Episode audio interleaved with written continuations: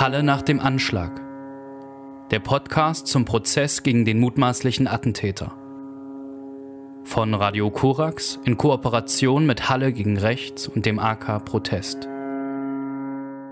Herzlich willkommen zur siebten Folge des Podcasts Halle nach dem Anschlag. Mein Name ist Christina Brinkmann. Und mein Name ist Valentin Hacken und wir müssen heute zuerst über eine Frage sprechen, zu der Demok, das Zentrum Demokratischer Widerspruch, eine Analyse veröffentlicht hat und die schon in vorherigen Prozesstagen eine Rolle gespielt hat, nämlich die Frage nach einer Bitcoin-Spende an den Angeklagten. Das Zentrum Demokratischer Widerspruch begleitet ja ebenso wie dieser Podcast, wie diese Berichte hier von Radio Korax und Halle gegen Rechts den Prozess gegen den Angeklagten und hat diese mehrwöchige Prozesspause, die jetzt gerade war, genutzt, um zu recherchieren und um offene Fragen zu versammeln, die bisher aufgetaucht sind im Prozessgeschehen. Und ein Sachverhalt ist der einer angeblichen Bitcoin-Spende. Der Angeklagte gibt an, unter anderem in einem Dokument, das er vor seiner Tat hochgeladen hat, eine Bitcoin-Spende in Höhe von 0,1 Bitcoin erhalten zu haben von von einem sogenannten Mark. Das kam auch schon an einem der ersten Verhandlungstage auf. Dort wurde er auch befragt zu dieser angeblichen Bitcoin-Spende. Und es fällt dabei auf, so auch Demok, dass der Angeklagte sich ganz wenig äußern möchte zu seinem Agieren im Internet, auf Imageboards und so weiter. Dort aber wird er ganz explizit und ähm, erwähnt diesen Namen auch in antisemitischer Weise eben schon in einem der Dokumente, das er vor der Tat hochlädt und sagt, dass dieser Mark ihm diese Bitcoin-Spende habe zukommen lassen. Wir hören zunächst einmal einen der Beteiligten an der Prozessberichterstattung von Demok über eben die bisherigen Äußerungen allgemein, die der Angeklagte getätigt hat zu seinen Aktivitäten online? Also bislang scheint es uns so, dass eben der Großteil der Ermittlungsergebnisse auf der Selbstdarstellung ähm, des Angeklagten basieren. Also der Angeklagte äh, schweigt eben dazu, mit wem er konkret gechattet hat. Er macht sich auch ein Stück weit vielleicht einen Spaß daraus zu sagen, naja, das sei im Darknet gewesen, benennt er aber keine konkreten Seiten. Also auch im Darknet könnte man bestimmter benennen, wo das ist er bedient da so ein bisschen dieses Bild, was es teils in den Medien gibt, des Darknets als irgendwie so ein ganz ominöser Raum, wo man gar nicht weiß, was da passiert. Und dann ist eben auffällig, dass die einzige Person, die er benennt und die er belastet, eben äh, Mark Mann ist, was er relativ, also er sagt nur Mark, aber benennt eben seine Funktionen sozusagen bei diesen Imageboards. Das heißt, es war leicht nachvollziehbar an sich, wer dieser Mark sein soll. Das irritiert jedenfalls erstmal, dass es irgendwie eine einzige Person gibt, die er benennt und die er dann belastet und dann eben das auch noch so wendet, dass er ihn antisemitisch beschimpft.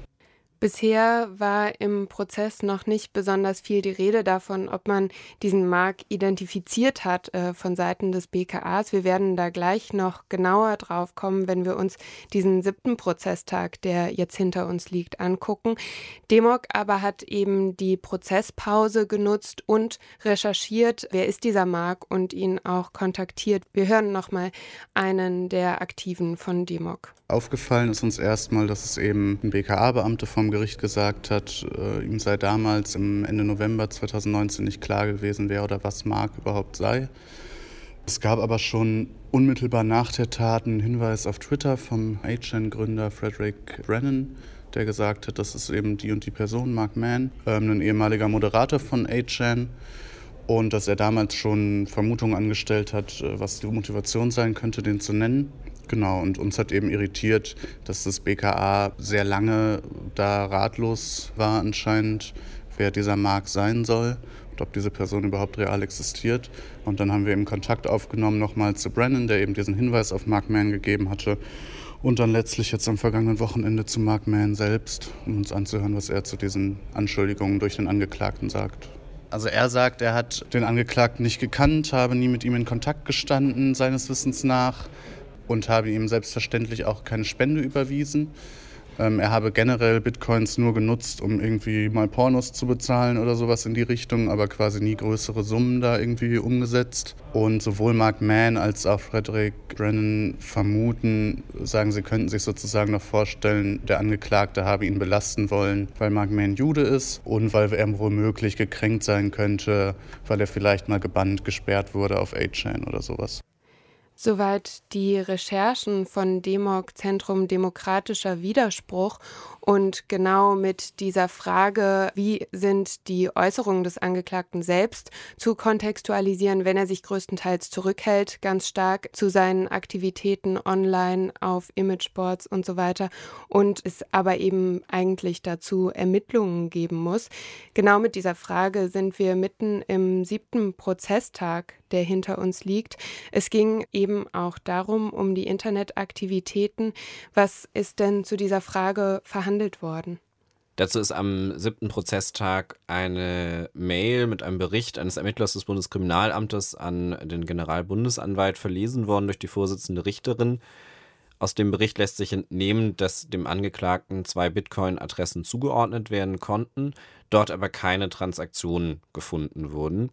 Mithilfe des FBIs sei Mark M.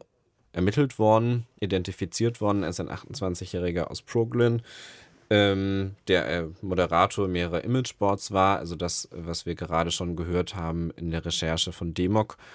Und insofern können die Angaben, die der Angeklagte bisher im Prozess gemacht hat, durch die Ermittlungen bisher weder bestätigt noch widerlegt werden. Die Transaktion ist also für die Ermittler nicht sichtbar. Es ist klar, dass es diesen Markt gibt, aber es ist eben nicht erkennbar, dass er tatsächlich an den Angeklagten gespendet hat. Was ist denn an diesem siebten Prozesstag abseits dieser Frage verhandelt worden? Es wurde die Schulleiterin der Grundschule vernommen, an der die Mutter des Angeklagten unterrichtet hatte. Und danach ist eine Reihe von Beamtinnen des Bundeskriminalamts vernommen worden. Es hat ja schon ein Prozesstag stattgefunden, an dem ehemalige Kolleginnen der Mutter, die als Grundschullehrerin tätig war, ausgesagt haben vor Gericht. Mit der Schulleiterin hat an diesem siebten Prozesstag erneut eine Zeugin aus dem Umfeld des Angeklagten bzw. aus dem Umfeld der Mutter ausgesagt.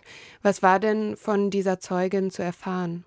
Die Schulleiterin hat äh, zunächst beschrieben, dass die Mutter des Angeklagten nicht mehr Lehrerin an dieser Schule ist und auch insgesamt nicht mehr Lehrerin in Sachsen-Anhalt ist. Sie war dort angestellt, also keine Beamtin, und es soll einen Aufhebungsvertrag gegeben haben und damit ist das Arbeitsverhältnis beendet worden. Die Schulleiterin beschreibt, dass der Kontakt zwischen ihr und der Mutter des Angeklagten, die dort Lehrerin war, ein professionelles Verhältnis gewesen sein soll, also keine Freundschaft, keine enge Verbindung, Dennoch habe man eben regelmäßig miteinander gesprochen. Dabei soll wenig über Privates gesprochen worden sein. Die Mutter äh, soll ihr erzählt haben, dass ihr Sohn, also der Angeklagte, Schweißen gelernt habe. Das soll der äh, Schwager ihm beigebracht haben. Dass er sich mit Bitcoin beschäftigt habe, dass er den Koran gelesen habe, dass er sich im Internet über alles Mögliche belesen habe. Aus den Gesprächen, die die Schulleiterin mit der Mutter des Angeklagten geführt hat, wie Sie herausgehört haben, ich zitiere jetzt einmal eine Formulierung von ihr wörtlich, dass der Angeklagte, wörtlich zitiert, negativ eingestellt sei. Gegenüber was? Gegenüber Migration und Asyl. Und dass er gegenüber auch nochmal wörtlich zitiert anderen Kulturen, die hier leben, negativ bis ablehnend eingestellt sei. Die Aussagen der Schulleiterin gehören zu den wenigen Aussagen, die wir bisher kennen aus dem Umfeld des Angeklagten. Umfeld in dem Fall jetzt nicht als Person, mit denen er ständig Kontakt hatte, sondern Umfeld im Sinne von selber Ort, Kontakt zur Familie jedenfalls, in dem Fall durch den beruflichen Kontext. Und trotzdem bleiben Merkwürdigkeiten nach dieser Aussage, die am Ende den Angeklagten ganz alleine stehen lässt, so als hätte er keinen Bezug zu dem Ort, in dem er gelebt hat, keinen Bezug zu den Menschen, mit denen er gelebt hat, keinen Bezug zu der Gesellschaft, in der er sich bewegt hat, sondern es bleibt einfach ganz vieles so stehen. Diese Schulleiterin war ja nur eine von verschiedenen Zeuginnen und Zeugen, die an diesem siebten Prozesstag gehört wurden.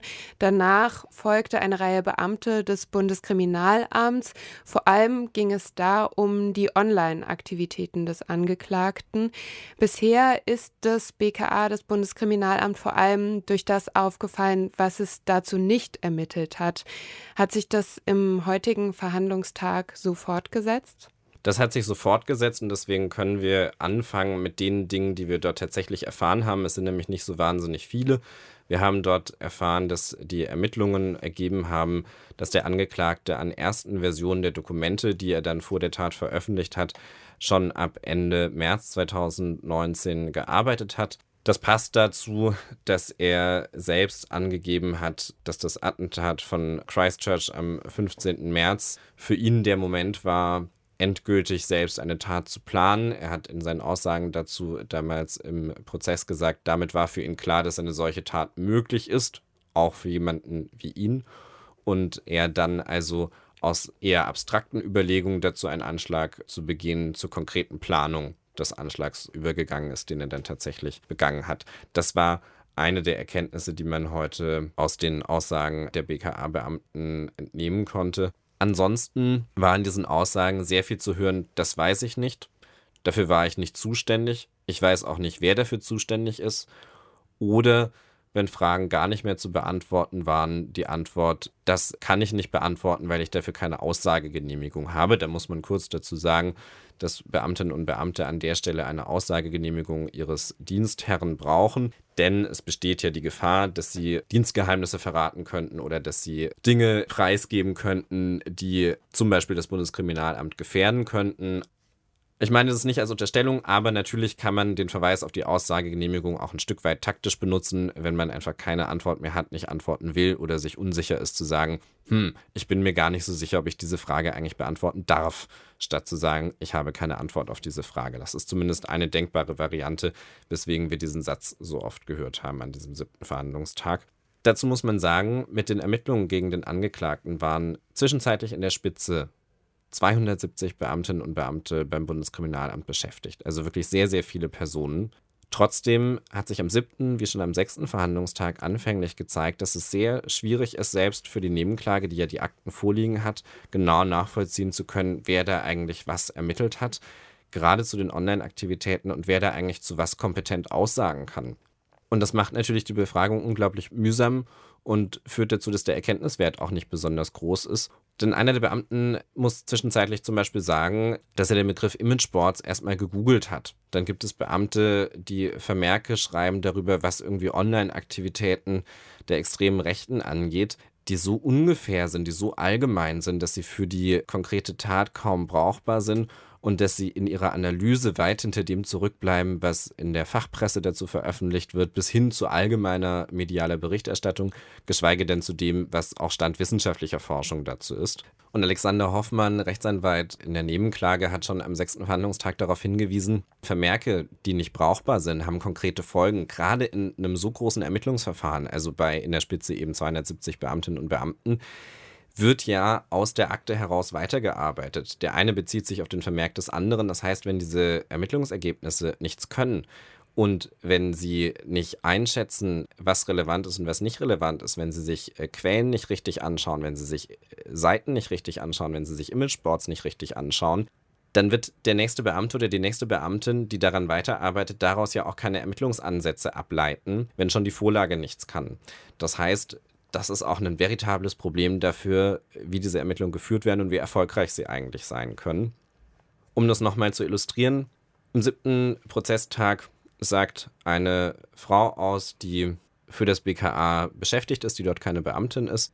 Und ihre Aufgabe war, das Gaming-Verhalten des Angeklagten auszuwerten. Dazu hat die Staatsanwaltschaft, also der Generalbundesanwalt, Auskünfte eingeholt bei den Betreibern der Spieleplattform Steam, und die haben also eine ganze Reihe von Daten übermittelt. Aus den Daten kann man ersehen, was für Aktivitäten der Angeklagte bei Steam bei dieser Spieleplattform hatte. Also welche Spiele hat er gespielt? Etwas mehr als 40 Spiele. Man kann aus den Auskünften offensichtlich auch sehen, wie viele Stunden hat er diese Spiele gespielt. Was man nicht sehen kann, weil das offenbar nur 14 Tage gespeichert ist, sind Chat-Inhalte mit anderen Spielerinnen oder Spielern. Dazu lässt sich nicht so viel sagen. Jetzt hat diese Beamtin also diese Auskunft vor sich und soll sie auswerten und wird dann gefragt, haben sich diese Spiele denn mal genauer angeguckt? Haben sie so ein Spiel vielleicht mal gespielt? Was passiert denn in so einem Spiel? Auf keine dieser Fragen hat sie irgendeine Antwort, äh, sondern sagt dann, naja, sie hat da recherchiert. Recherchiert soll in dem Fall wohl auch bedeuten, sie hat es halt einfach gegoogelt. Und dann gibt es eine Situation von Befragung und Antwort. Ein Rechtsanwalt der Nebenklage, genau, eine Rechtsanwältin der Nebenklage fragt sie, ob denn irgendjemand beim BKA also beim Bundeskriminalamt, Kenntnis davon hat, wie Steam und wie Gaming eigentlich funktionieren. Was ja spannend ist für die Frage, wie kann ich sowas überhaupt auswerten, weil dazu muss ich ein Grundverständnis davon haben, worum es hier eigentlich geht. Antwort der Zeugin, bin mir nicht sicher, ob das von meiner Aussagegenehmigung gedeckt ist. Die Richterin sagt dazu, kann sie auch nicht beurteilen. Rechtsanwältin fragt nochmal nach, aber das Bundeskriminalamt hat sie, die keine Ahnung von Gaming und von Steam haben, damit beauftragt, das Gaming-Verhalten des Angeklagten auszuwerten und die Zeugin antwortet mit Ja. Und das ist ein Beispiel dafür, was wir am siebten Prozesstag sehen konnten, wie das BKA hier ermittelt hat oder eben auch nicht ermittelt hat. Und wenn man sich jetzt vorstellt, dass von den 270 Beamten vielleicht einfach 10 wirklich Ahnung hätten, dann wären sicherlich nochmal ganz andere Ermittlungen möglich gewesen und ihnen auch überhaupt ganz andere Ansätze erst in den Kopf gekommen. Dass problematisiert wird, wie das BKA ermittelt hat oder wie es eben auch nicht ermittelt hat, das ist schon an Prozesstag 6 passiert. Du hast es angesprochen, auch am Rande des Prozesses im Interview mit Radio Korax hat Nebenklageanwalt Alexander Hoffmann Kritik geäußert an der Art und Weise, wie diese Ermittlungen anscheinend geführt wurden durch die BKA-Beamtinnen und Beamten. Da stellt sich natürlich auch die Frage, wie geht die Vorsitzende Richterin um mit diesen BKA-Beamten, die geladen sind, die aussagen sollen. Und es zeigt sich da oftmals anscheinend, okay, sie sind nicht kompetent zu sprechen zu den Sachverhalten, zu denen sie geladen sind. Oder es gibt eben andere Kritik, die man äußern müsste der Umgang der Vorsitzenden Richterin damit ist sehr ernüchternd. Sie betont immer wieder, dass sie selbst ja auch keine Ahnung hat von diesem Internet, dass sie jetzt froh ist, dass mal jemand da ist, der was dazu sagen kann. Also sie schreibt den Beamtinnen und Beamten durchaus Kompetenz zu und sie erhofft sich von ihnen offensichtlich durchaus auch kompetente Antworten. Ich habe mich im Zuhören an diesem siebten Prozesstag gefragt, wenn man so ein Verfahren führt, leitet als Vorsitzende Richterin diese Akten kennt, sie aufschlägt und sieht, es entblättert sich dort eine ganze Alltagswelt des Angeklagten vor einem, die einem selbst verschlossen ist, weil man weder die technischen Kenntnisse hat, noch diese schwieriges Wort, aber Internetkultur kennt, noch einem diese rechte Szene-Kommunikation im Netz irgendwas sagt, dann gibt es ja Möglichkeiten, sich zu informieren. Und zwar nicht ausschließlich, indem man BKA-Beamtinnen aussagen lässt, sondern ganz viel von dem, was Grundvoraussetzung wäre, um zu verstehen, welche Relevanz die Online-Kontakte des Angeklagten für ihn haben, kann man aus Zeitungsartikeln entnehmen, kann man aus Recherchen entnehmen, kann man aus Berichten auch großer, leicht zugänglicher Medien entnehmen. Das ist kein geheimes Wissen, sondern das sind am Ende fast zum Teil kleine Milieustudien über einen Teil extrem rechter Subkultur im Netz. Das ist hier offensichtlich nicht passiert. Auch das wirft, finde ich, Fragen an die Verhandlungsführung in diesem Prozess auf. Und um das kurz zuzuspitzen, hätte sich der Angeklagte bei seiner Tat auf einen Kumpel aus einem Schießstand bezogen, dann hätten wir wahrscheinlich tagelang in diesem Prozess äh, uns damit auseinandersetzen müssen. Wie war da das Verhältnis? Was ist denn da eigentlich passiert? Bei den Online-Kontakten passiert all das nicht so, als wäre das keine Realität im Alltag von Rechtsextremen. So als wäre das irgendwas, was in so einer, in so einer Computerkiste passiert und die ist halt an oder aus, aber das setzt sich nicht so richtig fort in den Alltag. Dabei ist das prägend, ist das entscheidend für die Radikalisierung, ist auch der Bezug ja auf andere rechtsextreme Attentäter entscheidend dafür, wie der Angeklagte seinen Anschlag ausgeführt hat oder warum er ihn überhaupt erst begangen hat. Hier fehlt im Prozess an vielen Stellen eine vernünftige Wahrnehmung davon oder überhaupt nur eine realistische Wahrnehmung davon, was extrem rechte Realität im Alltag hier bedeutet und was sie für Folgen hat.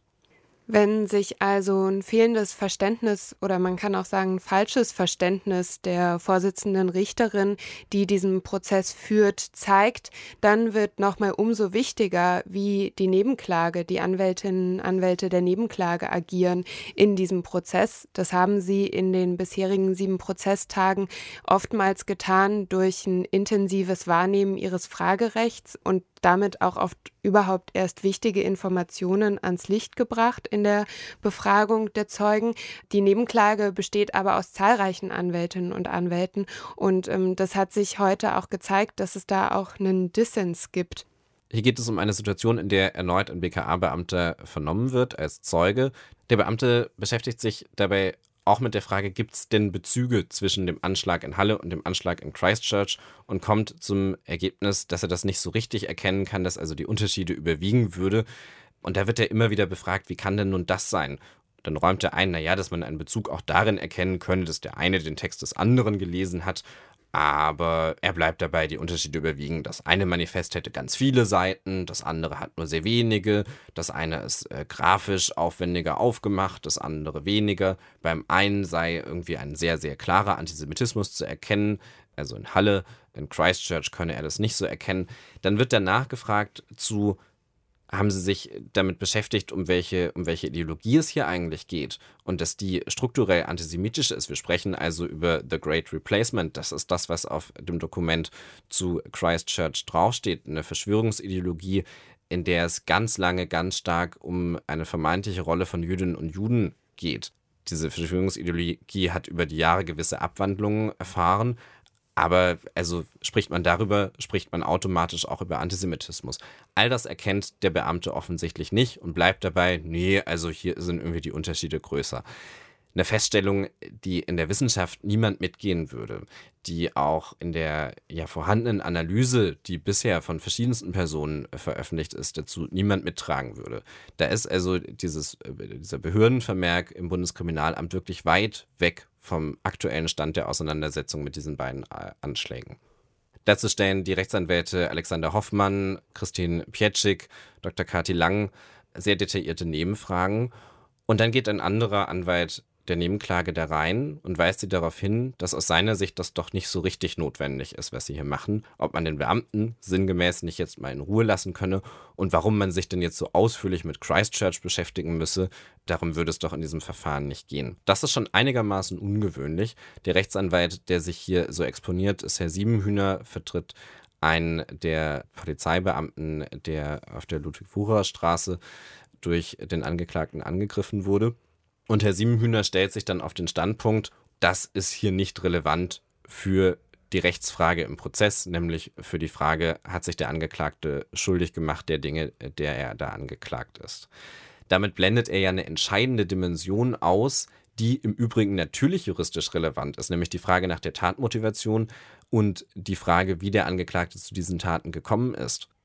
In diese Kritik geht eine weitere Anwältin mit rein, Rechtsanwältin Levin, und dann gibt es dort Widerspruch von anderen Vertreterinnen und Vertretern der Nebenklage, die nochmal sehr klar und sehr deutlich erklären, warum es entscheidend ist zu verstehen, wie es zu diesen Taten gekommen ist und dafür entscheidend ist, auch sich anzuschauen, wie die Ideologie des Angeklagten funktioniert und dass es deswegen eben keine Nebensache ist, wenn ein Beamter des BKA eine absolute Falschanalyse trifft zu eben der Ideologie des Angeklagten.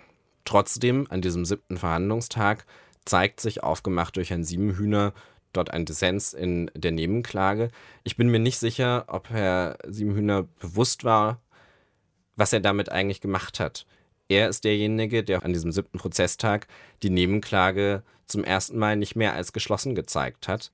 Sein Punkt, den er noch so draufsetzt, ist, in dieser Beschäftigung mit der Ideologie würde man ja nur dem Angeklagten eine Freude machen und verwechselt aber an der Stelle, dass es hier um Analyse geht und nicht um Transport der Ideologie. Es gibt auch eine Reaktion der Richterin darauf. Und die finde ich relativ sprechend, denn die Richterin sagt, ja, da muss sie jetzt also auch mal sagen, Christchurch, da ermitteln ja nun die Behörden in Neuseeland. Das ist natürlich richtig. Das ist auch nicht der Punkt der Nebenklageanwältin, die heute so detailliert nachgefragt haben. Die wollen ja nicht den Anschlag in Christchurch aufklären, sondern die wollen aufklären in diesem Verfahren, was hat Christchurch mit dem zu tun, was am 9. Oktober in Halle geschehen ist. Die Aussagen der Beamtin des BKAs haben gezeigt, dass das BKA hier offensichtlich nicht nur blinde Flecken hat, sondern strukturell nicht in der Lage ist, das richtig auszuermitteln, geschweige denn es richtig zu analysieren. Insofern bleibt ja gar nichts anderes, als dass Vertreterinnen und Vertreter der Nebenklage diese Fragen aufwerfen. Mit diesem Rückblick auf den siebten Prozesstag wollen wir den Podcast beschließen. Der Prozess wird fortgesetzt am kommenden Dienstag, den 1. September. Geladen sind dann mehrere Zeugen, die sich am 9. Oktober 2019 in der Synagoge befunden haben. Und damit ist auch nochmal ein Bogen gespannt zu dem, was du gerade ausgeführt hast, zu den Anwältinnen und Anwälten der Nebenklage. Die sitzen dort nämlich, um eben diese Personen unter anderem zu vertreten. Und nachdem ganz stark täterzentriert diese letzten Prozesstage stattgefunden haben, ist dann ähm, hoffentlich davon auszugehen, dass die Betroffenen dieses Anschlags zu Wort kommen können in dem Prozess. Mit diesen Worten sei Podcast Folge 7 beschlossen. Wir verabschieden uns. Bis zum nächsten Mal. Tschüss. Tschüss. Halle nach dem Anschlag der Podcast zum Prozess gegen den mutmaßlichen Attentäter. Von Radio Korax in Kooperation mit Halle gegen Rechts und dem AK Protest.